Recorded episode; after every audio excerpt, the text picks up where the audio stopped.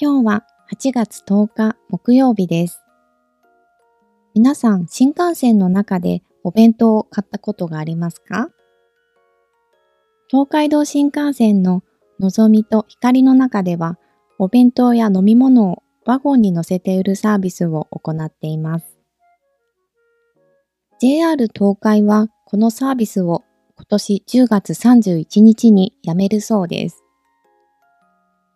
新幹線の中ではなくて、駅の近くで買う人が増えたためです。2018年の売り上げは2008年の半分ぐらいになっていました。会社は、のぞみが止まる駅のホームなどで飲み物やアイスクリームを買える自動販売機を多くすると言っています。